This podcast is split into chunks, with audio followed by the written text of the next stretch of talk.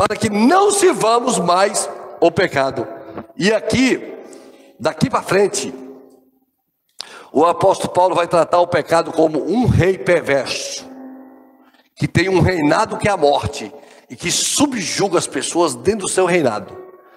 E ele vai falar de um outro rei, que é o rei da vida, que venceu o rei da morte e que venceu o pecado. Então, assim, não servamos mais do pecado. Ele é, é o pecado, ele é um rei escravizador. Ele escraviza a pessoa.